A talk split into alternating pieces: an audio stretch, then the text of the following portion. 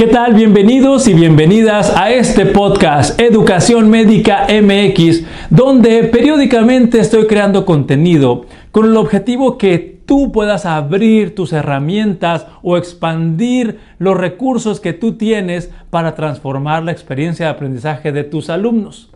El día de hoy vamos a platicar sobre lo que se requiere para implementar un servicio o departamento de simulación o un departamento de entrenamiento de habilidades utilizando simulación. Es altamente probable que los profesores, profesoras o directivos piensen que eh, lo más importante es conseguir dinero, crear un presupuesto para adquirir maniquís, simuladores o equipos adecuados para estas actividades de entrenamiento por medio de la simulación. Y definitivamente sí es muy importante contar con recursos económicos para adquirir algunos materiales o equipos. Sin embargo, es también probable que si adquieren todos esos equipos y materiales sofisticados y no tienen un programa de entrenamiento de habilidades por medio de simulación, el inicio de operaciones de este departamento pueda ser algo lento o tal vez atropellado. Por eso yo quiero enfatizar el día de hoy que una de las cosas indispensables para establecer un departamento o servicio de entrenamiento de habilidades por medio de simulación es elaborar un programa, un programa que tenga objetivos claros, específicos y te voy a pasar un truquito que estos objetivos de entrenamiento de habilidades estén alineados al perfil de egreso de la carrera de la salud que tú quieras. Pero también si la carrera está diseñada basada en competencias, que esas habilidades o destrezas que se van a entrenar por medio de simulación estén alineadas a las competencias que están declarando en el plan de estudios.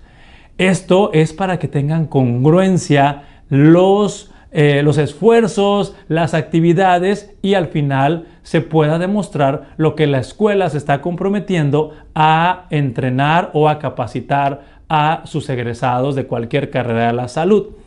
Entonces, teniendo los objetivos claros y específicos alineados al perfil de egreso o a las competencias, podemos empezar a diseñar prácticas o experiencias de entrenamiento por medio de simulación. Por lo tanto, se requiere que un equipo de profesores elija cuáles son esas prácticas, cuáles son esas experiencias que requieren los egresados de esa carrera profesional o especialidad médica para que puedan diseñar cuáles son los momentos o los escenarios de entrenamiento de habilidades.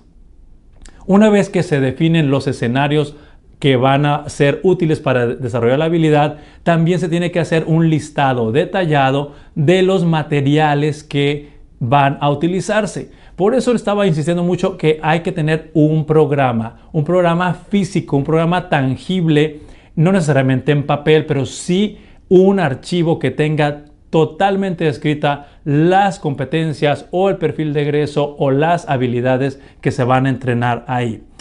También es importantísimo que cada una de las prácticas o sesiones de entrenamiento en simulación necesitan tener un instrumento de evaluación. Este instrumento de evaluación de la práctica nos va a permitir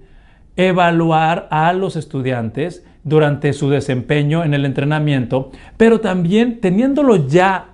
predefinido antes de la práctica, los estudiantes pueden tener conocimiento anticipado de lo que se espera de ellos durante la sesión de entrenamiento por medio de la simulación. Entonces, de esa manera se, se propone que el estudiante ya llegue con conocimiento anticipado, participe activamente conociendo qué es lo que se espera de él o de ella durante la práctica de simulación y también ese instrumento nos va a permitir retroalimentar al estudiante o a los estudiantes en caso que se diseñen algunas cosas en equipo.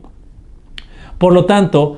el instrumento es indispensable porque después de cada simulación se acostumbra en todas partes del mundo tener un momento de reflexión o de briefing o de retroalimentación donde se va a analizar cómo se sintieron los estudiantes, explicar cosas que salieron bien, explicar cosas que no salieron bien, trazar planes de mejora o planear cómo vamos a recuperar esa habilidad que no se pudo demostrar en esa práctica. De esta manera damos un círculo completo desde el diseño, la comunicación con los estudiantes, el desempeño, la evaluación, el debriefing o retroalimentación de lo que está sucediendo en ese momento de la práctica. Por último, para cerrar con broche de oro o la cerecita del pastel, es que el proceso de aprendizaje por medio de simulación se documente.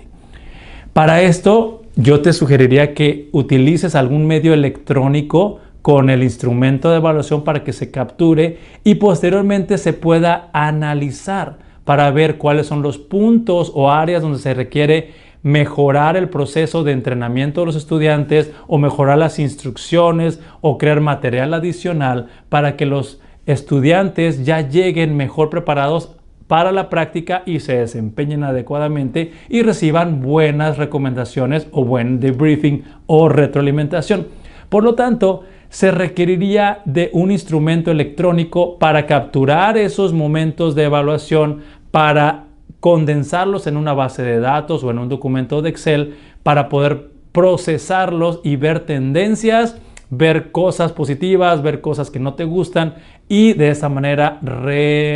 retroalimentar el proceso tanto de diseño de la práctica como el desempeño de los estudiantes.